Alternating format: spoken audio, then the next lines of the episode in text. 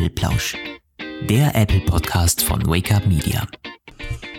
Hallo und herzlich willkommen zum Apfelplausch am Samstag, Ausgabe 34 mit Lukas und Roman. Und Lukas, du bist äh, rekonvaleszent, aber wieder am Start für uns, ne? Ja, ich bin wieder am Start. Ich meine, den Apfelplausch lasse ich nie aus. du, ich, es ist, nicht mehr, ist nicht, nichts mehr Grauenvolles zu hören, aber leider zu sehen bei mir. Es, es ist immer noch geschwollen, meine Backe, und tut auch noch hin und wieder weh, äh, wenn ich ordentlich Miene verziehe. zum Beispiel jetzt, wenn ich, wenn ich lache, es ist eigentlich ganz, ganz, äh, ganz krass, weil man dann ja eigentlich positive Energie ausstrahlen mhm. möchte, aber es tut dann immer weh.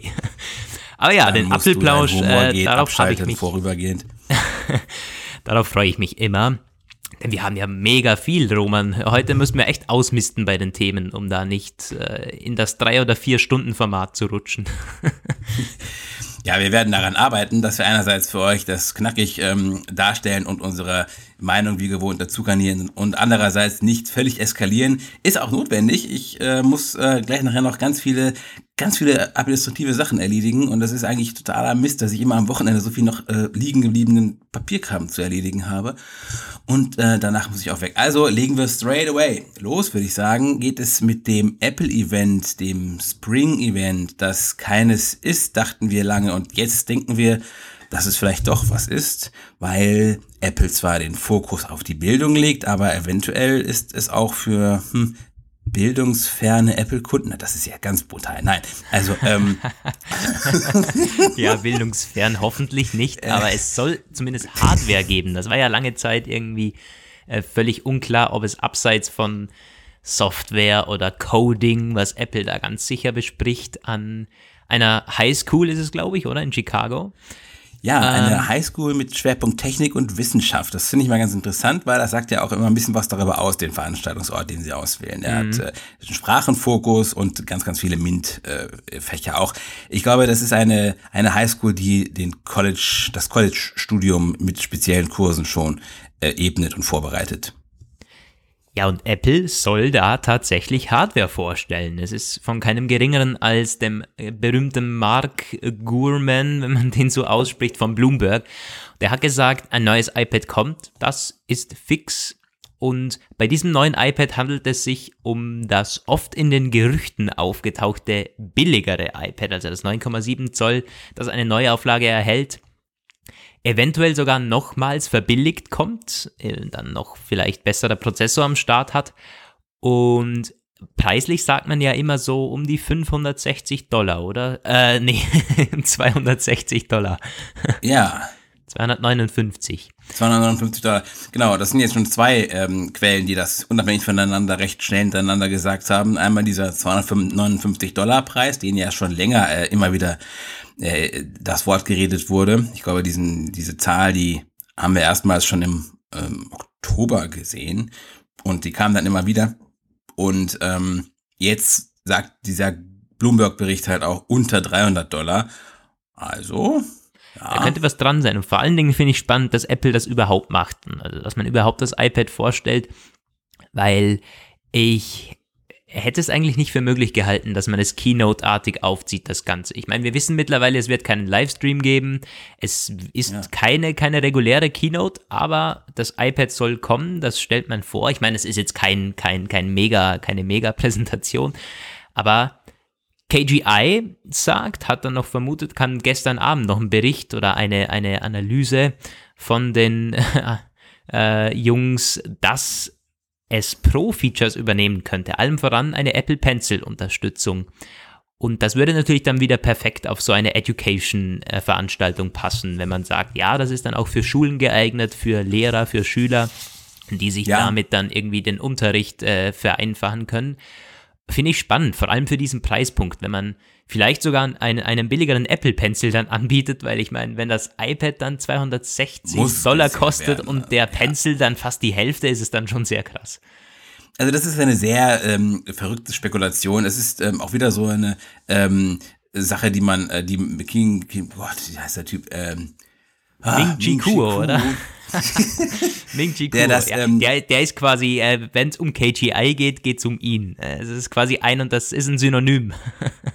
also es kann nicht sein. Er muss ja, also ich, ich muss das mal irgendwann recherchieren, dieses Firmengeflecht, was da, was das für eine Firma eigentlich ist. Ich habe mich schon mal gefragt, ob das K in KGI für den, äh, für den äh, diesen spezifischen Analysten da reingemacht wurde. Aber ähm, also egal, ähm, das schreibe ich ja auf die Liste, das muss ich mal auf jeden Fall äh, nachgucken. KGI Securities, ganz kurz noch, ich habe es gerade gegoogelt, ist ein thailändisches ja. Unternehmen, ein Analyseunternehmen. Genau, es ist immer KGI Securities. Äh, Gibt es einen Wikipedia-Eintrag? Hm, Finde ich gerade nicht. Jedenfalls er steht das nicht für Kuo, nein. ja, also sie müssen auch noch mehr Analysten haben. Ja, auf jeden Aber, Fall. Ähm, das ist ein größerer, das ist sogar börsennotiert. Ja ich finde es ganz spannend, dass sich, also es bilden sich da immer so, so gewisse ähm, Fame-Namen raus. KGI, also Kuo ist ganz klar ein Superstar unter den Analysten, aber es gibt ja auch noch mehr Namen, die immer wieder kommen. Das ist ein bisschen wie, das ist ein bisschen wie Rockstars, ne? Also in der Tech-Landschaft. ja, stimmt schon. Auf jeden Fall, um es jetzt mal zurückzuführen, der ähm, Kuo hat gesagt, der hat halt äh, Schätzungen aufgestellt über die Verkaufszahlen des Apple Pencil und da hat er gesagt, die werden äh, sich verdoppeln im Laufe dieses Jahres von, ich glaube, irgendwie vier bis fünf Millionen auf nahezu zehn Millionen und daraus entnimmt er oder äh, folgert er, dass das nur deswegen passieren kann oder dadurch passieren kann, dass er wesentlich günstiger und für mehr Geräte einsetzbar wird. Er hat dann auch noch, ähm, oder es wurde auch noch spekuliert, dass dieser starke Anstieg des, äh, der Verkaufszahlen erreicht werden kann, indem der Apple Pencil Support am iPhone startet. Das ist auch ein Gerüchtekandidat, den es immer mal gab. Aber wahrscheinlicher ist erstmal, ähm, dass es am iPad, am 9,7 iPad super günstig äh, einen Apple Pencil Support gibt. Und da finde ich, ergeben sich daraus gleich mehrere spannende Implikationen. Nämlich, ähm, bis jetzt war das ja die absolute Premium äh, und auch teuer, teuer äh, des iPad Pro. Wenn also ein Pencil kommt, muss, wie wir schon eben festgestellt haben, der Pencil günstiger werden und irgendwie verliert das Pro dann auch ähm, an, äh, an, an Alleinstellungsmerkmalen. Da muss, finde ich, denke ich, meine Logik sagt mir das, noch irgendetwas dabei sein. Vielleicht ist dieser Pencil dann weniger äh, performant, vielleicht hat er dann weniger Druckstufen oder sowas. Also weil, ich meine, weil weißt du, was ich meine halt, ne? Das ja, ist äh, es, äh, bis jetzt. Das man, man, nimmt, man nimmt dem Pro schon was weg, wobei ich sagen muss, also seit das R2 nicht mehr in der Lineup ist, ist der Sprung schon wirklich gigantisch zum Pro. Also da ist ja nicht nur der Apple Pencil. Ich bin mal gespannt, ob sie mit dem Smart Connector was machen, also dass man das Keyboard anschließen kann. Das wäre natürlich dann wirklich krass. Aber auch ansonsten, ich meine, das Pro ist viel performanter. Es hat ein laminiertes Display, das viel besser ist. Es taugt einfach viel mehr in der Farbenpracht. Hat diese 120 Hertz. Es hat die viel bessere Kamera. Es ist dünner. Ähm, es hat die Lautsprecher. Und ich glaube, da ist schon noch ein ziemlich großer Sprung. Ja, aber der Pencil Support muss dann theoretisch ja auf alle iPad-Modelle kommen, die im Lineup bleiben, weil wenn er am günstigsten Modell startet, dann kann es nicht sein, dass es noch weiterhin aktuelle Modelle gibt, die ihn nicht haben. Also, weil das wäre ja geradezu widersinnig. Ja, gut, ich meine, was hat Apple momentan? Die Pros, das hat das iPad, es, es bleibt nur noch das Mini 4, das aktuell in der Lineup ist. Und ja. ich bin sowieso gespannt, was sie mit diesem Mini 4 machen. Wir haben das schon mal diskutiert in unserer 2018er Ausblick-Episode. Ähm, ja, aber ich meine, wenn das kein, kein, keine Unterstützung bekommt, ich glaube, das wäre nicht so unsinnig. Hm. Mm. Wenn es so einen Nachfolger für dieses äh, iPad ohne Namenszusatz gibt und dann bleiben nur noch die Pros übrig, weil das R2 ist schon raus aus der Lineup. Oh, ja. Ja, dann, dann kommt, dann sehen wir vielleicht wieder eine gewisse konsolidierte ähm, iPad-Familie, was ja mhm. einigen äh, auch wirklich angenehm wäre, die gesagt haben, es wird alles viel zu unübersichtlich und viel zu auseinandergezogen. Und, und es könnte, äh, gerade mit nochmal einem, einem kleinen Price Drop, könnte es schon nochmal dem iPad zu einem ähm, weiteren Aufwind verhelfen. Wir wissen, die iPads erholen sich so langsam. Mhm. Und das, ich glaube, im High-End-Bereich sind sie einfach, da ist Apple top. Es gibt, glaube ich, kein besseres iPad, äh, kein besseres Tablet. Ist natürlich auch wahnsinnig teuer, die Pro-Geräte, aber im, im Low-End-Bereich ist sicher noch was möglich preislich und das iPad ohne Namenszusatz mit einem besseren Prozessor und so, ich meine, das wäre schon ein cooles Teil. Wenn das dann in Euro so ungefähr 300 Euro kostet, ja. Ja, Also auf jeden Fall ähm, ist erstmal so schon eine, äh, ist, da ist noch Luft im Markt, wie wir, äh, wie wir eben, auch wie sich aus diesen, aus diesen ganzen äh, Schätzungen von IDC und Co. immer zeigt, es gibt im Grunde nur einen Tablet-Hersteller, der wirklich noch wachsen kann, deutlich wachsen kann und äh, so an Apple äh, nicht heranreicht, aber zumindest äh, aufholt, nämlich die Fire Tablets von Amazon. Aber die sind zwar sehr, sehr, sehr, sehr günstig, aber im Bildungsbereich bis jetzt noch überhaupt nicht vertreten. Liegt wohl auch an der Softwareausstattung. Das ist halt wirklich einfach ein äh, verlängertes Amazon-Erlebnis und die haben es nicht so mit der Bildung bis jetzt. Und ähm, wenn Apple wirklich das Bildungs, äh, den Bildungsbereich stärker adressiert, dann äh, könnten da natürlich noch Massenbestellungen anfallen. Ich denke jetzt mal so 250, 260 Dollar. Bis jetzt nehmen sie immer Chromebooks in den USA in dem Bildungsbereich. Die, die gibt es natürlich in jedem, in jedem Preissegment von, ja, ich würde sagen, dass das ungefähr so bei 260 Dollar anfängt. Die, mhm. die der Preis, der könnte nicht ganz ohne Grund so gesetzt worden sein. Die wollen ja unbedingt Chrome und Chrome OS als Bildungssystem und, und Plattform bedrängen. Also ich finde, das iPad würde auch perfekt in solchen Bildungseinrichtungen äh, integriert. Ich meine, es, es ist sicher, bekommt ständig Updates. Ähm, iOS kann man da, da super drauf anpassen. Es gibt ja schon diese Oberfläche. Und ja, ich glaube, wenn man das iPad-Thema mal so ein bisschen verlassen, das äh, ist so quasi, ja, schon, schon fast in Stein gemeißelt. Äh, aber es gibt da noch ein zweites Gerät, wo es zumindest Gerüchte drüber gibt. Bloomberg hat jetzt gesagt, mh, hm, eher nicht so. Es geht natürlich ums MacBook. Es soll einen MacBook Air Nachfolger geben. Und die sagen, ja, probably not ready for next week. So, das ist der Wortlaut vom, vom Artikel. Äh, Roman sieht das dann auch gleich. Äh, wir haben im, Vor im, Vorfeld schon gesprochen. Du glaubst nicht, dass eins kommt. Ich halte es tatsächlich für möglich, weil wenn wir schon haben billigeres iPad, das so auf Schulen abzielt und so weiter, würde sich ein MacBook Air Nachfolger, so ein MacBook um 1000 Dollar, ja auch gut anbieten. Ja, ja. Ich, ich habe meine Zweifel, ob sie es wirklich, ähm, also ich denke schon, die werden das bringen. Ich weiß nicht, ob sie es nächste Woche ankündigen werden, ähm, weil meine Erfahrung mit den Apple-Präsentationen immer ist, dass sie nur die ganz wichtigen, ähm, ich sag mal, Cornerstone-Produkte sozusagen ankündigen und dann mit einem Verkaufsstart ein paar Monate später ähm, äh, das dann auf den Markt bringen. Und dieses MacBook wäre jetzt ja keine technische Großleistung oder auch keine neue Geräteklasse, sondern einfach so ein Neustart für den Einsteigerbereich der MacBook-Linie. Also da ähm, glaube ich persönlich eher, dass die, wenn sie es nicht schaffen sollten bis zum nächsten Dienstag, dass sie dann irgendwann im Laufe des, des nächsten Quartals oder so den einfach in den Apple Store stellen. Also was ich mir vorstellen könnte und wo wir uns eben auch schon, äh, wo wir uns dann quasi äh, gedacht haben, ja, das können wir uns beide denken, ist, dass da so Andeutungen kommen werden, dass sie dann sagen werden, naja, also iPad ist ja im Klassenraum schön und gut, aber ich kann mir zum Beispiel sowas vorstellen, dass, dass er sagt so, ja, es gibt Situationen für ein Tablet und es gibt Situationen für einen Computer. Und ein Computer kann vielleicht auch nötig sein und vielleicht haben wir da ja auch noch was. Du, ich könnte es mir sogar vorstellen, dass sie es, dass sie es etwas konkreter ankündigen. Und äh, das machen sie ja hin und wieder mal, dass sie sagen, later this year, dass da noch mehr zu einem Bereich kommt. Das ist gar nicht so ungewöhnlich, gerade auf den Keynotes. Also ich könnte mir auch vorstellen, dass es dann auf der WWDC einfach dieses MacBook gibt. Ja, und deswegen machen sie keinen Livestream, um die schnellen Nachfragen äh, zu, runterzudrücken, obwohl das macht auch keinen Sinn. Sie machen, ja, na, machen das ja Ja, ich finde es schade, dass es keinen Livestream gibt. Aber das, das ja. impliziert halt schon so, dass es wirklich nicht eine, eine klassische Apple-Keynote ist. Also wir dürfen jetzt hier kein, kein Produktfeuerwerk erwarten. Wahrscheinlich, wenn, wenn man es nüchtern betrachtet, wird es beim iPad bleiben. Ja, aber ich halte es nicht für unwahrscheinlich, dass ein MacBook kommt, sagen wir es so iPad, MacBook vielleicht und Software. Da gibt's ja auch verschiedene Überlegungen, die waren ganz unprominent platziert, aber es gibt durchaus, ähm, was mir auf jeden Fall ähm, als sehr wahrscheinlich ich annehme, ist dieses Class Kit. Ich weiß nicht, ob wir schon mal im Podcast darüber gesprochen hatten, aber wir haben, äh, ups, Oh, ich mein Mikrofon. Ah ja. ähm, äh, wir haben darüber auf jeden Fall berichtet in unserer Berichterstattung. ClassKit ist ein neues Kit, ähm, ein neues Framework, das in iOS 11.3 eingezogen ist und damit kann man unter anderem Klassenarbeiten und äh, Klausuren Multiple-Choice-Klausuren ähm, schreiben lassen und zwar in einer Weise, die Spicken und Abschreiben verhindert, weil man da wie in so Assisted Mode, Assisted äh, Touch so in so einem geschlossenen Kiosk-Modus ist, wo man nicht spicken kann, zumindest nicht am iPad. Also das werden sie garantiert vorstellen.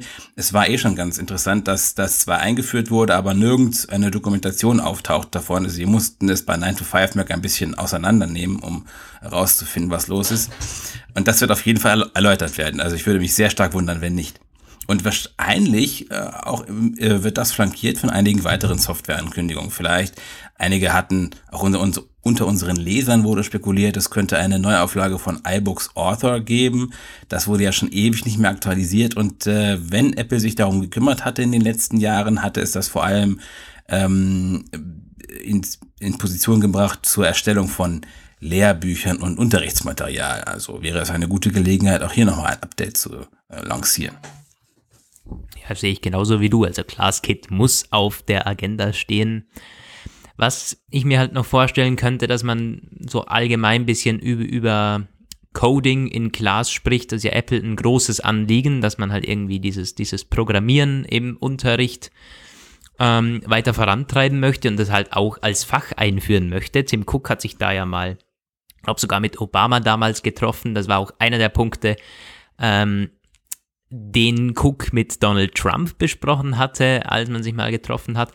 Und ich meine, eventuell kommt ja irgend, irgend so eine App, irgendein Programm, irgendeine Oberfläche, wo man das umsetzen könnte. Also es gibt ja schon diese, diese Swift Playgrounds, wo aber wirklich sehr, sehr, sehr, also wirklich für Kinder gedacht ist.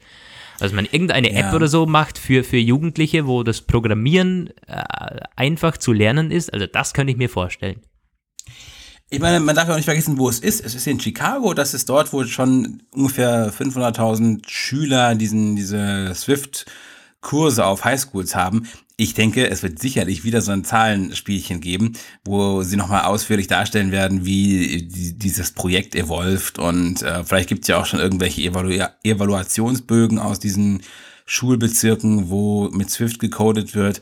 Doch ja, definitiv, das macht Sinn. Irgendwo habe ich auch gelesen, es soll eventuell ein Swift 4.1 Minor Update äh, vorgestellt werden in nächster Zeit. Kann sein, dass das auch passiert. Übrigens, diese Swift Playgrounds, hast du das mal benutzt? Ist das wirklich so extrem kindlich? Ich habe nur gedacht, weil das machen ja auch teilweise, wird das ja auch für, äh, für, für na, junge Erwachsene so ein bisschen anempfohlen. Ähm, ey, oh, um, um ehrlich zu sein, ich habe es noch nie verwendet. Nee, aber es ist, klar, es zielt nicht nur auf Kinder ab. Ich glaube, äh, da gibt's alles Mögliche an Programmen. Aber weißt du, was ich meine? Halt vielleicht irgendwo so, so ein Upgrade oder irgendwie Swift Playgrounds mhm. 2 oder so halt irgendwie. Das wurde damals auf der WWDC 16 präsentiert, glaube ich. Es ist schon eine Weile her. Wobei, ich meine, auf der anderen Seite, das könnte man natürlich dann auf die WWDC verschieben auch. Hm, ja. ja, mal gucken, mal gucken. Gut, aber das Event, das wird ähm, von uns natürlich gecovert, trotz ohne Livestream. Ihr werdet bei uns alles total ähm, relativ zeitnah lesen und im nächsten Podcast nächste Woche werden wir mit Sicherheit drüber reden, aber heute haben wir ja noch ein paar andere Themen im Gepäck. Ja, du, es war einiges los rund um die iPhones. Da war es lange Zeit still. Natürlich verständlich auch. Ich meine, es sind gerade neue iPhones gekommen oder zumindest vor, vor, vor wenigen Monaten. Ähm, und zwar völlig kreuz und quer. Es geht um faltbare iPhones, es geht ums SE2, um die diesjährigen iPhones und um das Ganze jetzt einmal etwas zu ordnen. Ja, wo fangen wir an? Ich würde sagen beim iPhone SE2, weil das ist so das nächste, was kommen könnte. Ähm, ja, gerüchteweise soll das ja im Q2 2018 starten, also in wenigen Monaten, also April, Mai, Juni. Ähm, und dann hat man lange nichts mehr gehört und jetzt gibt es wieder einen Bericht von Text24. Das ist eine ziemlich dubiose Seite, die hat auch in der Vergangenheit mit den Spekulationen nicht immer richtig gelegen und ist erst seit einigen, einigen Jahren dabei. Aber die sagen eben, ja, es gibt eine exklusive Produktion in Indien des SE2, was natürlich impliziert, dass Indien der Hauptmarkt des äh, oder des iPhone SE ist, vielleicht dass man deswegen da produzieren möchte. Ich meine, ob es jetzt dann unbedingt billiger ist als China, das glaube ich nicht, aber das ist so für mich der, ein, der einzige Erklärungsgrund, warum man in Indien produziert. Ähm, ja, es gibt da schon einen gewissen Doppelfaktor. Sie haben in Indien angefangen zu produzieren, weil sie es mussten, weil sie sonst dort nicht ähm, Apple Stores hätten eröffnen dürfen. Und das kann man nur machen, wenn man in Indien mindestens ich, es gibt da so eine, so eine, so einen echt komplizierten Schlüssel, wie man das, wie das berechnet wird. Also, aber ähm, so und so viel Prozent und Anteile der im Land verkauften Produkte eines ausländischen Unternehmens müssen auch im Land gefertigt werden, mhm. sonst ja. wird es gibt ja. Das äh, ja, das schon, aber warum exklusiv? Die wollen das iPhone SE 2 nur in Indien produzieren. Warum das? das ja, das, das steht in diesem nicht, Bericht. Oder? Ja, das, das glaube ich nicht. Also, aber das wurde aber auch früher schon gesagt tatsächlich. Da wurde aber eher davon gesprochen, dass das zunächst in Indien startet und einige Zeit exklusiv läuft. Ja, das und könnte das ich kann mir ich mir schon gewiss, das mhm. kann ich mir auch vorstellen. Ich meine, das ist ein Riesenmarkt. Das ist mittlerweile auch eine Milliarde äh, oder ein bisschen mehr. Und es sind beides total schwierige Märkte, Indien und China, aber es sind beides total wichtige Märkte. Und in China, da kennen wir die Apple-Strategie, die funktioniert mehr oder weniger gut. Aber ich kann mir vorstellen, dass die halt versuchen, ähm, den indischen Markt attraktiver zu machen oder äh, Apple-Produkte auf dem indischen Markt attraktiver zu machen. Und da könnte es helfen zu sagen, jo, wir haben jetzt ein, ein Produkt, das ist auf einem sehr aktuellen Stand der Technik und es gibt's nur hier. Hm. Nicht im Rest der Welt, nicht im reichen Westen. Ihr könnt das jetzt hier kaufen, es ist exklusiv für Indien. Ich Schaut mein, her.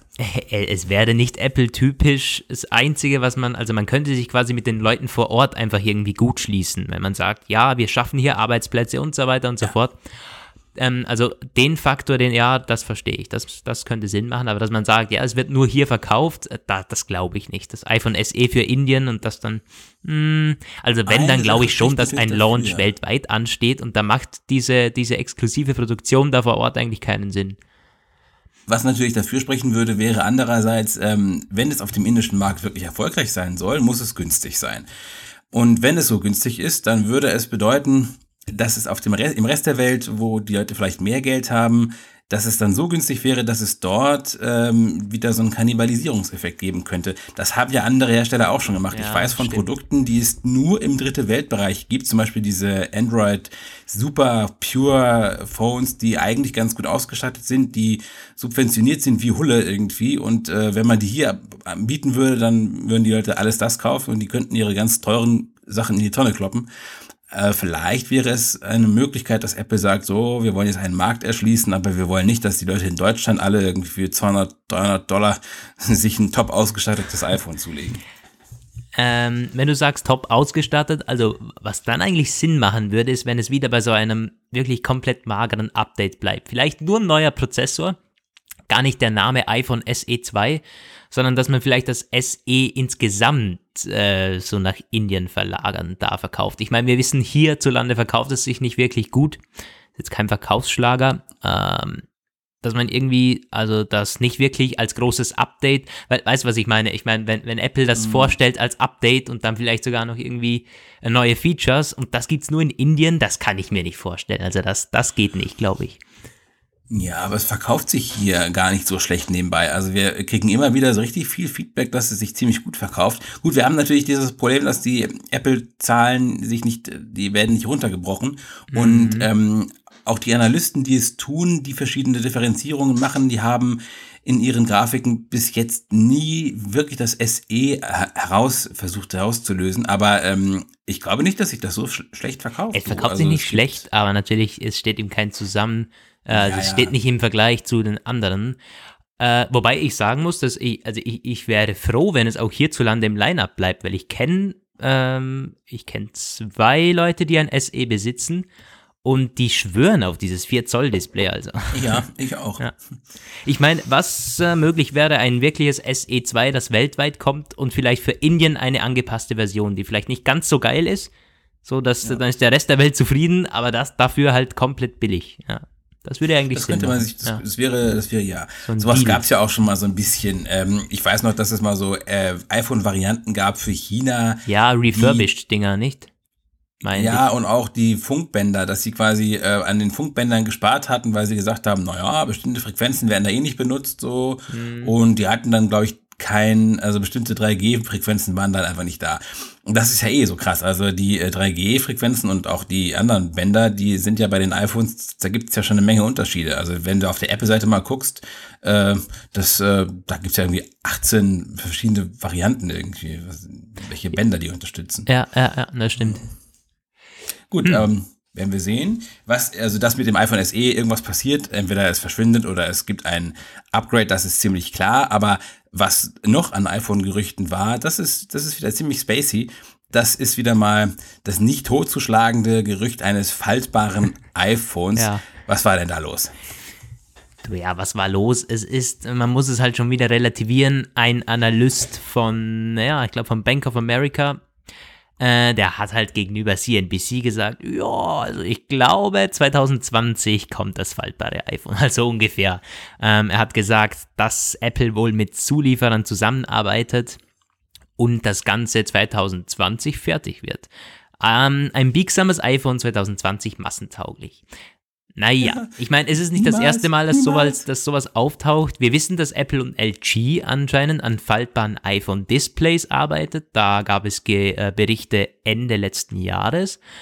Um, aber ich meine, wenn man es nüchtern betrachtet, das, das sind zwei iPhone-Generationen und äh, das kann ja nicht sein. Äh, äh da geht es ja dann nicht nur um biegsame Displays, sondern da muss auch der genau. Akku flexibel sein, da muss das Gehäuse aus einem anderen Material äh, bestehen. Mm, nee, ja, die nicht Platinen 2020. müssen auch faltbar sein. Das hatte 9 to 5 nochmal klar gemacht. Also im Grunde, wenn du sagst, ein Display ist biegbar, dann muss alles biegbar sein. Ja. Hm. Und das ist unglaublich schwer zu realisieren. Wenn man überlegt, welche Schwierigkeiten sie beim iPhone 10 schon zu überwinden hatten, ähm, wo er nichts gefaltet wird. Ja, übrigens ganz witzig, einer unserer Leser hatte da gesagt, naja, gab es das nicht schon? ja, ich weiß, das hatte ich vorhin auch gelesen. Das iPhone 6, ja. ja, Bandgate, ja. Gut, das muss ja irgendwo in den Kommentaren dann kommen. äh.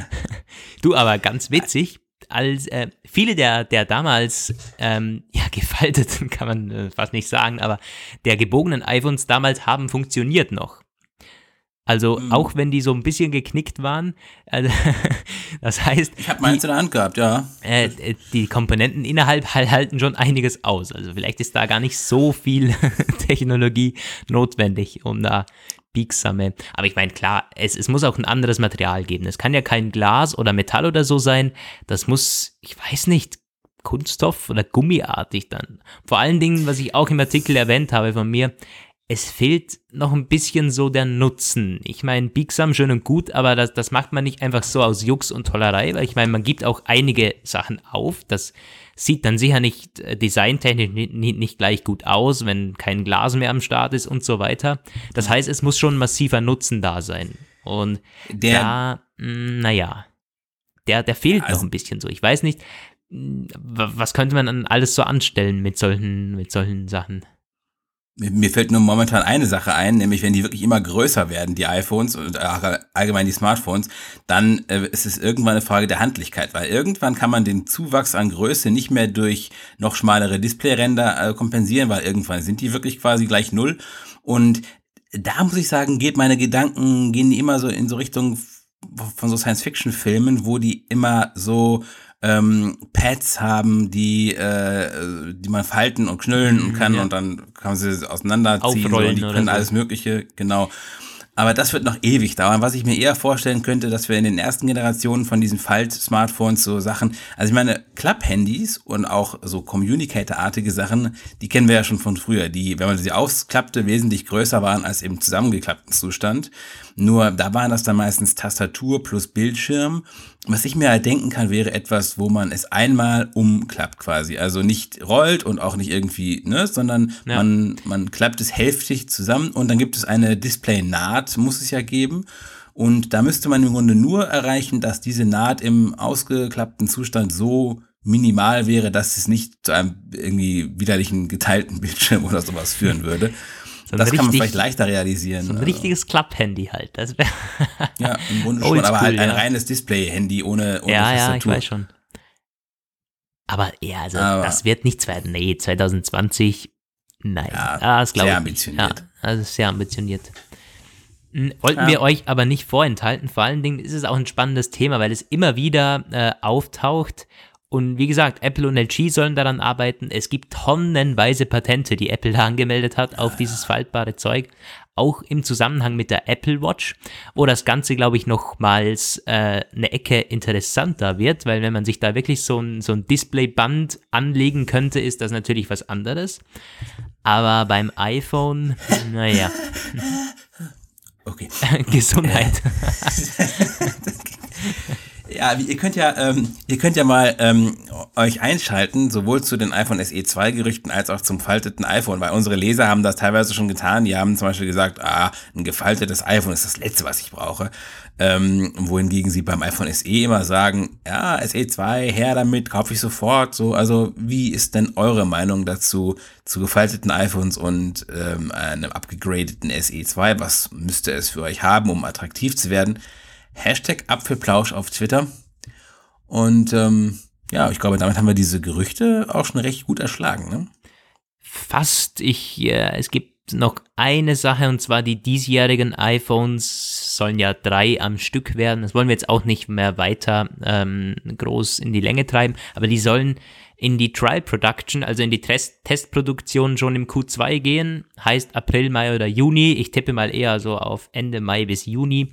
Ja. Ähm, was dann im Umkehrschluss heißt, ja, es könnte auf einen sehr pünktlichen Release, auf einen Release im September dann wieder hindeuten. Also so die, die iPhone 10 Ekstasen mit äh, langer, langer Wartezeit, äh, Release erst im November, das äh, erwartet uns dieses Jahr hoffentlich nicht mehr. Das wäre ja noch was. Dann könnte ich mein neues iPhone vielleicht schon vor meinem Urlaub bekommen. Der ist nämlich Ende September angesetzt. Das könnte schon ja. sehr gut sein, ja. Also ich kann, also wenn das Event wieder Anfang September wie eigentlich immer stattfindet, so diese üblichen ein, zwei Wochen inzwischen, ja, das, das könnte klappen. Es ist, es ist so eine Frage, weil ähm, einigen Schätzungen nach hat Apple mit dieser versetzten Veröffentlichung von iPhone 8, 8 Plus und dem 10 irgendwie anderthalb Monate später einen richtig guten Fischzug gelandet, weil halt ganz, ganz viele erst schon zugeschlagen haben und dann aber ganz klar war, dass noch eine große Mehrheit wartet und dass man quasi, wenn man den Verkaufstermin splittet, den Verkauf noch maximiert. Aber ähm, vielleicht haben sie ja sich überlegt, auch im Zuge dieser Portfolio-Stretch-Strategie, dass diesmal wieder alle Modelle zusammenkommen. Was natürlich, ich würde das begrüßen. Da wird noch einiges an Gerüchten auf, auf uns zukommen. Mittlerweile ist so quasi der Konsens drei iPhones, 5,8 äh, Zoll, 6,1 Zoll und 6,5 Zoll. Aber das werden wir dann in zukünftigen Episoden nochmals genauer beleuchten. Da kommt sicher noch was. Ich meine, wir haben es ja erst März. Ja, ihr könnt auch natürlich, also bei Interesse, die, über dieses Thema haben wir schon so extrem viel geschrieben, da kann man fast schon eine Galerie an Best-of-Artikeln zum Thema iPhone-Portfolio ja, Hoffentlich auch, das ist ja das iPhone. ja, es ist das iPhone, genau. Ähm, so. Ja, wenn wir ja. zu einem abschließenden Thema kommen, das ist eine eher äh, Apple-fremde Thematik, die ist aber so groß, dass wir einfach gar nicht an ihr vorbeisehen können, weil es äh, einfach äh, der, der Aufreger geworden, geworden ist diese Woche. Ihr könnt euch das schon denken, es ist dieses, dieser unsägliche Facebook-Skandal, Delete Facebook. Lukas hat bei uns die Aufbereitung dieses Themas für unsere Leser übernommen. Du kannst ja vielleicht mal skizzieren, was passiert ist und dann ja, können wir vielleicht mal überlegen, was wir uns daraus denken. Ja, ich glaube, skizzieren, skizzieren ist gut, weil wenn man sich die ganze Thematik äh, wirklich reinziehen möchte, ich kann da wirklich auf meinen Artikel verweisen, der das aber wiederum auch nur sehr oberflächlich behandelt, also quasi die Hintergründe zu dem ganzen Zeug. Ich habe auch einige Quellen verlinkt, also äh, auf Apfelpage und Apfellike findet ihr jeweils einen ausführlichen Bericht zu der ganzen Thematik. Ähm, mal so umrissen, es geht eben um den Datenskandal. Es geht um diese berühmte Firma Cambridge Analytica. Das ist eine Datenanalysefirma, die bekanntlich den Präsidentschaftswahlkampf der Vereinigten Staaten 2016 massiv beeinflusst hat. Und wie das genau funktioniert hat, hat The Guardian jüngst exklusiv aufgedeckt. Und äh, dann kam das Ganze so richtig ins Rollen. Ich glaube, der, der Bericht von The Guardian kam am Donnerstag oder Freitag, ja, letzten, also es ist schon letzte Woche und das hat sich dann schneeballartig immer größer aufgepusht und jeden, quasi stündlich kommen jetzt neue Meldungen, die Facebook tot sagen. Ähm, The Verge hat schon getitelt, ja, How to Delete Facebook. Ich weiß, der Standard hier in Österreich hat gesagt, ja, es äh, wird eine Existenzkrise für Facebook. Hm, also das ist richtig richtig krass. Und ich meine, die Facebook-Aktie ist eingebrochen, irgendwie 35 Milliarden an Börsenwert hat die verloren innerhalb von wenigen Stunden. Ich bringe da gerne das Beispiel, das ist etwa das Doppelte von dem, was Snapchat insgesamt wert ist. Also das ist krass. Und so, um was geht es jetzt eigentlich? Es ist ein, ein britischer Professor hat auf Facebook eine App entwickelt, die sich als Persönlichkeitstest getarnt hat. Und da haben dann ja, eine stolze Anzahl an Nutzern mitgemacht, die dann wiederum in den AGBs oder so irgendwie gesagt haben oder zugestimmt haben, dass diese App ähm, Zugang zu dem Profil und allen möglichen Daten da bekommt. Und auch so eine Art Klausel war da drin, dass das auch mit allen Freunden dieser Person passiert. Und so sind diese, diese, diese Jungs an 50 Millionen Facebook-Nutzer-Datensätze herangekommen, die dann wiederum an diese Cambridge Analytica-Firma verkauft, nee, weitergegeben wurden. Ich glaube, verkauft haben sie es nicht. Dann ein ziemlich krasser Unterschied natürlich. Und die haben damit dann, ja, ich meine, da kann man sehr viel machen, da kann man sehr viel beeinflussen. Und dann gab es dann ja, ich meine, der Fall wird, glaube ich, immer noch aufgearbeitet, inwiefern sie da Einfluss genommen haben auf, auf die Wahlkämpfe. Aber was jetzt speziell für Facebook natürlich ähm, der Skandal ist, das könnte nicht der einzige Skandal sein. Ich meine, es könnte nicht das einzige Datenleck sein. Was, wenn diese Firma oder andere Firmen das schon zigmal so gemacht haben? und verschiedenste Wahlen, verschiedenste Umfragen und so weiter schon manipuliert wurden mit diesen Datensätzen und da gibt es scheinbar ein ordentliches Leck in Facebook. Facebook hat diese, diese Ausspäher da nicht im Griff. Ich meine, das ist jetzt vielleicht für, für viele, auch für mich, kein wirklich neues, äh, keine neue Erkenntnis, dass Facebook jetzt nicht die sicherste Plattform ist. Aber ich meine, das, das pusht sich jetzt eben so hoch und dann, das geht natürlich dann rauf bis zu Mark Zuckerberg, der lange die Klappe gehalten hat, dann irgendwann auf Facebook selber einen langen Post äh, geteilt hat, der sagt, ja, äh, wir haben Fehler gemacht und das übliche Gedöns. ja, das ist so ungefähr umrissen, was passiert ist. Ich meine, äh, genau, Facebook hat diese, diese Cambridge Analytica äh, die Firma hat man gebannt, von der Plattform gebannt. Ich glaube ursprünglich die, den Mutterkonzern SCL und damit natürlich auch die Tochterfirma CA, äh, weil man sich nicht an die Richtlinien von Facebook gehalten hätte. So. Äh, das ist die offizielle Begründung, aber wir wissen alle, 50 Millionen Datensätze, das ist krass. Was wir jetzt uns speziell die Frage stellen wollen, inwiefern kann Facebook da was dafür? Bekommt Facebook vielleicht sogar mehr ab, als man sich verdient hätte? Oder ist es tatsächlich so, dass sie jetzt einfach büßen müssen, weil so geht das nicht? ist im Grunde eigentlich, finde ich, eine relativ klare Sache. Ähm, das wurde auch in den letzten Tagen relativ äh, ausführlich von verschiedenen echten und äh, selbsternannten Sachverständigen äh, zum Thema so gesehen. Ähm, Facebook, das ist ein systemisches Problem oder beziehungsweise ähm, ein systemisches äh, ein systemisches Phänomen, das jetzt zum Systemproblem geworden ist. Facebook arbeitet mit Daten, handelt mit Daten, verkauft Daten, aggregiert Daten. Es ist ein Datengeschäftsmodell, ein, ein datengetriebenes Geschäftsmodell. Ich glaube, ähm, die, die meisten ähm, wirklich guten Fortschritte oder viele der wirklich guten fortschrittlichen Softwareentwicklungen im Bereich Big Data Analyse, das sind äh, Open Source verfügbare Frameworks von Facebook.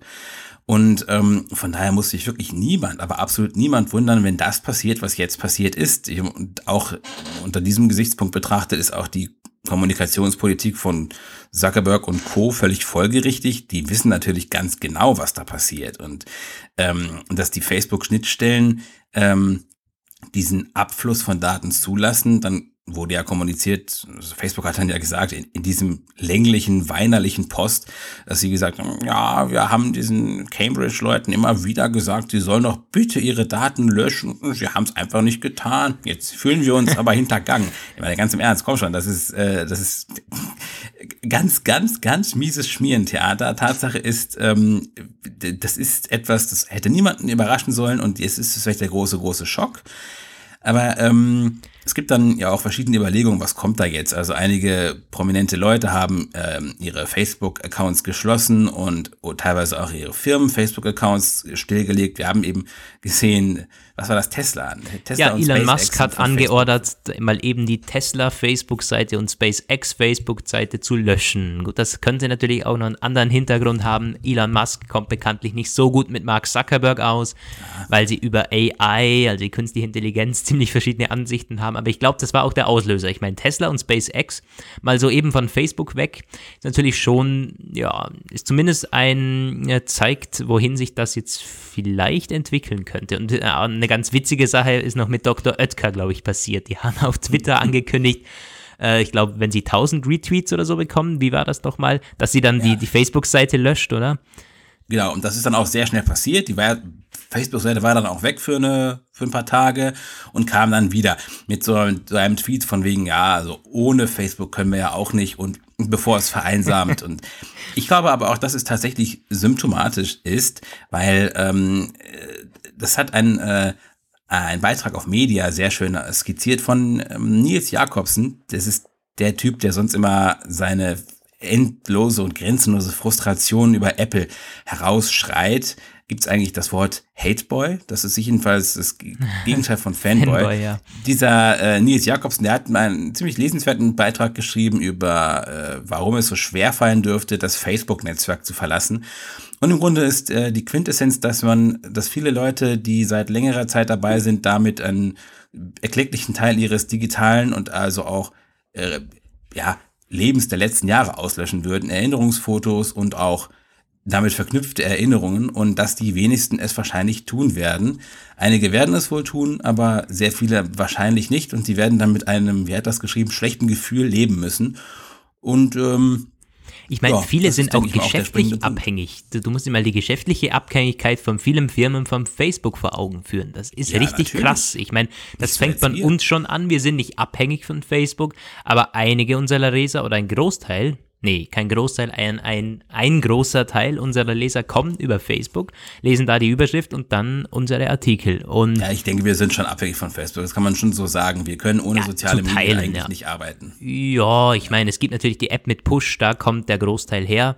Aber ich meine, wenn Facebook mal ebenso weg wäre, ja, das wäre schon ja. ein heftiger Schlag. Also ähm, ja. von dem her, es, mal so eben die Facebook-Seite zu löschen, ist nicht so einfach, gerade für Unternehmen. Und bei Dr. Oetker möchte ich noch einwerfen, das ist natürlich so ein PR-Gag gewesen. Viele haben das gar nicht so wirklich gecheckt, aber Dr. Oetker ist auf Twitter so, hat sich zu einem regelrechten Witzkan Witzkanal entwickelt, weil die quasi nur so, so, so satirische und, und ironische und sarkastische Posts raushauen, damit quasi eine PR für, für, für kein Geld äh, in die Welt setzen. Ich meine, wahnsinnig, was man über die jetzt alles äh, geschrieben hat, alleine über Dr. Oetker und das war ganz sicher so geplant. Also ich meine, es ist auch in den Kommentaren ist dann da gestanden, ja, das war ja wieder klar, dass das kein, nicht ernst gemeint war. Nee, war es natürlich nicht Dr. Oetker. Da hat irgendwie, ich meine, für 1000 Retweets Facebook zu löschen, ich meine, so weit kommt's noch. Äh, das war natürlich so geplant, dass man sich so aufpusht und dann mit diesem, mit diesem, mit dieser rückgängigen Aktion wieder alle irgendwie äh, auf, aufpusht. Ähm, die haben es verstanden, wie man, wie man heutzutage die Netzwerke nutzen sollte und vor allem die, die Aufmerksamkeit. Und ich muss auch sagen, da bin ich ein bisschen so in die Falle gegangen, in die Falle der, der, der äh, Journalistenfalle, dass Journalisten anderen Journalisten immer glauben, weil auf Media haben sie das nämlich auch als Wochenrückblick gemacht und dort haben sie es völlig anders ähm, interpretiert, nämlich genauso wie die Kommentatoren und anscheinend haben sie das äh, Dr. Oetker Twitter-Konzept überhaupt nicht verstanden. Ein Glück, dass wir in unserer Redaktion jemanden haben, der einen besseren, äh, detaillierteren Blick auf das hatte und mir deswegen aus dieser ähm, äh, gedanklichen Sackgasse heraushelfen konnte. Ja, es ist aber bei, bei Dr. Oetker auch sehr, äh, das ist sehr, sehr neu. Ich glaube, die haben 9000 Follower und ich bin auf diesem Kanal nicht wegen der Pizza gestoßen oder so, ist übrigens kein, äh, keine, keine Produktplatzierung, was wir hier machen, sondern ist reine, rein, reines Podcasting. Ähm, nee, es ist irgendwie, es gibt so einen Kanal Twitter Perlen und die machen so, retweeten ständig lustige Posts und da sind auch immer wieder Dr. Oetker Posts dabei gewesen und drum bin ich auf diesen Kanal gestoßen. Die nehmen irgendwie regelmäßig zu allen möglichen aktuellen Themen Stellung, eben halt in einer witzigen Form und bauen sich so wirklich, das ist Content Marketing vom Feinsten, was die betreiben. Das kann man, unser Journalistenverband, der macht immer ständig Seminare, wie lernt man Content Marketing? Vielleicht könnte man das da mal als Best Practice irgendwie. Ja, auf jeden Fall, ja. Seminar. Ja, ja aber zurück zum Facebook-Skandal. Ähm, letztendlich äh, ist es halt, ist es, ist es schwierig äh, zu, abzuschätzen, was da genau daraus wird. Man kann natürlich gewisse Sachen jetzt schon sehen. Es ist äh, beeindruckend, welcher Börsenwert dort vernichtet wurde. Hast du ja eben schon angesprochen. Und ähm, das ist sicherlich für diese Aktie ein Nackenschlag, der, die sich ja, ja aber jetzt können wir in den einsteigen. letzten Jahren so entwickelt hatte. ja, wenn man davon ausgeht, dass es sich wieder erholen wird, dann könnte man jetzt, wo stehen Sie gerade? Ich gucke jetzt gerade mal am Nasdaq hm, die richtige Börse finden. Sie haben, glaube ich, wie, oh, 159 sind sie jetzt. Und der Höchststand war bei 192. Mhm. Ja. Ist jetzt innerhalb von eben von einen, eineinhalb Wochen. Ist schon krass. Da muss man natürlich kräftig einsteigen, wenn, äh, wenn man davon ausgeht, dass es sich wieder erholt. Aber ähm, also letztendlich, wie gesagt, ich glaube schon, es wird einige Leute geben, gerade auch so in so kritischen Märkten wie Deutschland und Österreich und der Schweiz, äh, die, die wirklich, ähm, ich meine, das ist ja so, die, ähm, gerade die Deutschen, die glauben ja sowieso, dass alle Firmen Verbrecher sind. Alle größeren Daten- und Tech-Firmen sind Verbrecher. Das ist tief im deutschen, ich sag mal, Volksbewusstsein verankert. Und dass äh, Facebook nicht vertrauenswürdig ist, das irgendwie gefühlsmäßig war das schon immer da und jetzt ist, wurde quasi der offizielle und unwiderlegbare Beweis geführt, alles Verbrecher, alle wie sie da sind. Also, einige werden mit Sicherheit es jetzt löschen Einige werden sagen, oh, ich benutze WhatsApp, das ist ja sicher oder immerhin, dass es zu Facebook gehört, das weiß ich nicht und wenn ich es wüsste, müsste ich es verdrängen, weil sonst könnte ich ja gar nicht mehr kommunizieren. also ich, ihr, wisst, ihr merkt das schon, ich bin da ein wenig, ich hasse das, wenn Leute so mit einem äh, gesunden Halbwissen versuchen, irgendwelche Entscheidungen zu treffen. Aber es kann ja nicht jeder Analyst sein. Nein, aber ähm, einige werden aussteigen, aber die große Masse wird bleiben, bin ich ziemlich sicher ja, da kann ich mich eigentlich komplett anschließen. So, es ist, wir leben auch in so einer schnelllebigen Zeit, dass es halt, ich meine, klar, es ist ein großer Skandal, es ist ein Riesenskandal, aber es ist jetzt auch nichts, äh, also von einem Untergangsszenario für Facebook niemals. Ich weiß auch nicht, wie man, wie man damit noch heute titeln kann. Gerade, ich meine, das waren alles so wirklich quasi die, die, die angebliche Qualitätspresse, die Facebook totgeschwiegen hat. Ich meine, es ist natürlich auch hierzulande super, wenn es um amerikanische Firmen geht, die äh, Skandale ja. am Hals haben. Ich meine, wenn Volkswagen wieder was am Hals hätte, dann wäre es sicher nicht so groß aufgepusht worden.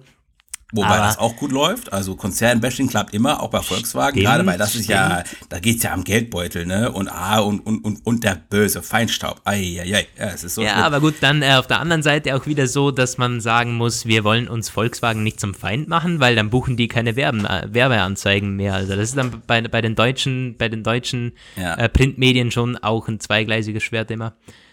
Und wir wollen uns Volkswagen nicht kaputt machen, weil das eine der wirklich äh, echten Erfolgsfirmen ist Auf und ein Fall, Modell, ja. das auch äh, von der, vom Staat, also gut, wir sind ja kein Autopodcast. Aber es ist schön, wenn wir immer so abschweifen. Das hat übrigens auch einer in den iTunes-Kommentaren letztens gesagt oder in den Rezensionen, dass es schön ist, wie wir immer abschweifen. Und das ist einer der, der Gründe ist, warum er uns zuhört. Ich denke gerade ähm, ein bisschen an den Niedergang von StudiVZ, wo ja auch jeder, jeder gesagt hatte damals, dass es unsterblich ist und dass es immer da sein wird. Und ich weiß nicht, ob es das auch bei euch in Österreich gab damals, aber äh, als ich noch studiert habe, war StudiVZ für mich auch eine der großartigsten Sachen.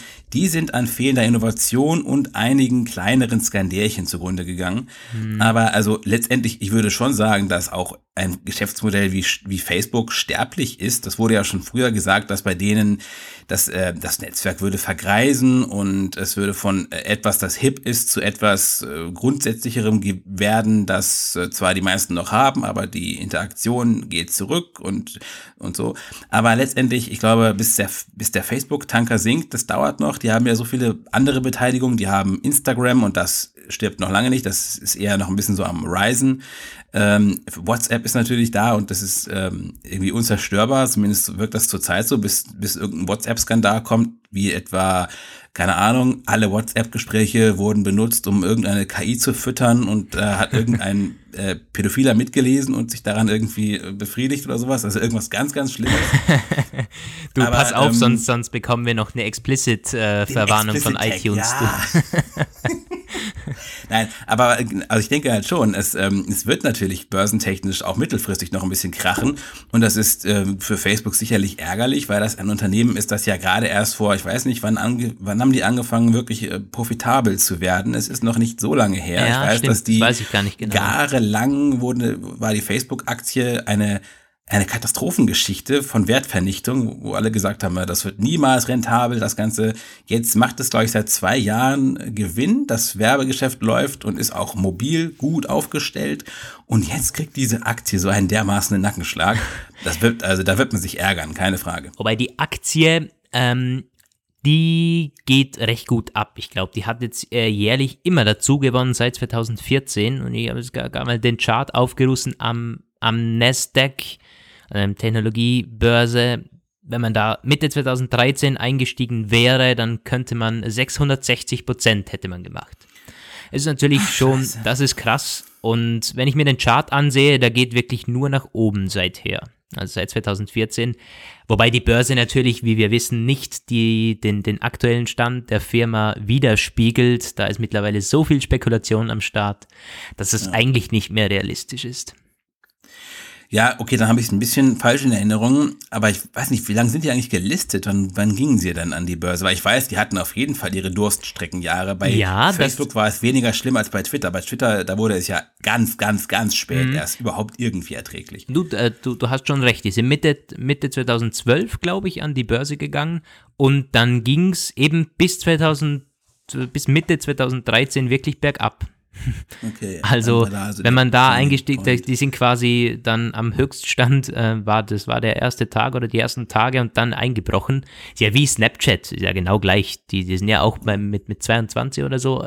Das war der, der Ausgabepreis und mittlerweile, ja, ist einfach, ich weiß nicht, sind die jetzt bei 16 oder so. Also, das ist nicht immer so einfach. Ihr könnt ja äh, Feedback geben unter Doppelhashtag Apfelplausch, Hashtag Delete Facebook, wie ihr dazu steht, ob ihr Facebook äh, löschen werdet. Übrigens, das, das müssen wir noch erwähnen, der, der Hashtag Delete Facebook, da, der wurde so richtig zum, zum, zum, zum Schneeball, als der WhatsApp-Gründer oder einer der Mitgründer von WhatsApp das selbst in einem ja. Post genannt hat. Dann hat er noch so gesagt, it's time, Hashtag Delete Facebook. Äh, das fand ich dann schon ziemlich krass. Ja gut, ich meine, das war ja ähm, immer schon so eine etwas komplizierte Beziehung zwischen den WhatsApp-Gründern und Facebook. Die haben sich zwar verkauft, haben dann aber immer gesagt, ah, so richtig äh, hundertprozentig auf Linie mit der Facebook-Ideologie waren die ja, ja. nie. Ah. Gut, ich meine, äh, ich kann das schon auch ein bisschen verstehen. Also vielleicht hat man sogar ein bisschen ein schlechtes Gewissen, weil man denkt, was alles mit, mit diesen Daten einfach passiert und was Facebook da treibt mit einem Business, das man selber aufgebaut hat. Ja. Ähm, ja. Ja, ich glaube, bevor es ausartet, wir sind so fast bei einer Stunde, fast nicht? Ab, fast bei fast einer Stunde. am Ende, wenn wir gerade noch zum Abschluss kommen und Börse, Börse, äh, wer gerade Lust auf Börse hat, wir haben jetzt über die Facebook-Twitter-Aktienentwicklung gesprochen. Wir haben zwei Börsengänge, die bevorstehen noch. Wer Spaß dran hat, in Tech-Aktien anzulegen. Spotify, gut, da kann man nicht anlegen. Das ist also vielleicht, oh, habe ich es irreführend gesagt. Also Spotify geht an die Börse. Ähm, schlechter Zeitpunkt äh, gerade. Sie haben äh, eskalierende Verluste und sie haben dieses Problem der illegal hörenden Musikpiraten, die nicht zahlen und Premium benutzen, was die Plattenfirmen sicherlich wirklich erfreuen wird. Aber der Börsengang ist zumindest so, dass nicht äh, Privatanleger zeichnen können, noch nicht aber vielleicht irgendwann, das kann man auf jeden Fall im Auge behalten. Und Dropbox startet einen Börsengang und legt ihn sogar größer auf, als er ursprünglich geplant war. Das ist vielleicht ähm, von gewissem Interesse für Leute, die gerne in Aktien machen. Kann man auf jeden Fall verfolgen, wie sich diese Unternehmen entwickeln werden, so in sechs Monaten und einem Jahr nochmal. Ich finde das immer ganz interessant, wie Tech-Firmen sich an der Börse schlagen, gerade auch, wenn man deren Geschäftsmodelle dazu nimmt. Du, ich auch. Ich habe auch regelmäßig Blick, ich, also eigentlich täglich, auf die Apple-Aktie, die Tesla-Aktie, Facebook, alles Mögliche eben in der, in der normalen Aktien-App am iPhone, obwohl die von vielen so verteufelt wird. Aber das ist spannend, ja, auch für unsere Berichterstattung. So, aber bevor wir jetzt noch kennzeichnen müssen, äh, was in unserem Portfolio ist, um da nicht äh, irgendwie mit, mit, äh, mit, mit, mit Anstiftung ja, nein, nein, zu einem nein. Kauf oder so. Äh, nee. Ja. Äh, wir beenden das Ganze. Das war der Apfelplausch 34. Roman, du möchtest ja wie immer noch natürlich die Apfelwoche ankündigen oder soll ich das mal vorwegnehmen? nee, das lasse ich dir. Nee, nee, nee, nee, den, das lasse ich dir. Also gut, Freunde. Wisst ihr was? Morgen, so gegen Abend, da kommt die Apfelwoche. Das ist der Video, äh, Videorückblick auf die vergangene Woche auf dem YouTube-Kanal Apfelpage. Da könnt ihr sie gucken. Und auf Apfellike, da gibt's sie auch. Und am Mittwoch kommt wieder die App der Woche. So, das war's aber auch. und irgendwann sollte natürlich der zweite Podcast von uns an den Start gehen. Da sind wir auch immer noch ja. dran. Das Projekt wird verfolgt und das wird kommen, Freunde. Also da könnt ihr ja, auch, euch kommt. auch ja. drauf freuen. So. Wir sind schon wahnsinnig gespannt drauf, wie ihr drauf äh, einsteigt. Das, äh, ja, ja das, das Konzept wird spannend. Ich will nicht zu viel verraten, aber das wird echt spannend. So, das war's von euch, von uns. Äh, ihr könnt uns wie immer jetzt das Feedback einsenden. Nochmals zur Erinnerung lukas at applelike.com ist die Mailadresse. Da wird übrigens, ah, ah. da wollen wir mal eine, eine, allgemeine Mail einrichten, oder ist die mittlerweile schon am wir Start? Wir haben eine allgemeine ah, eingerichtet. Ja, und zwar apfelplausch.apfellike.com. Da erreicht ihr uns beide und jo, jo feel free. Das, äh, der, der Mail-Kontakt, iTunes-Rezensionen gehen auch ab. Wir haben mittlerweile fast, fast 60, glaube ich, viereinhalb Sterne. Äh, ihr könnt uns Kommentare da lassen, ihr wisst das Ganze. Und damit wünsche ich euch noch eine schöne kommende Woche. Bis zum nächsten Mal hoffentlich.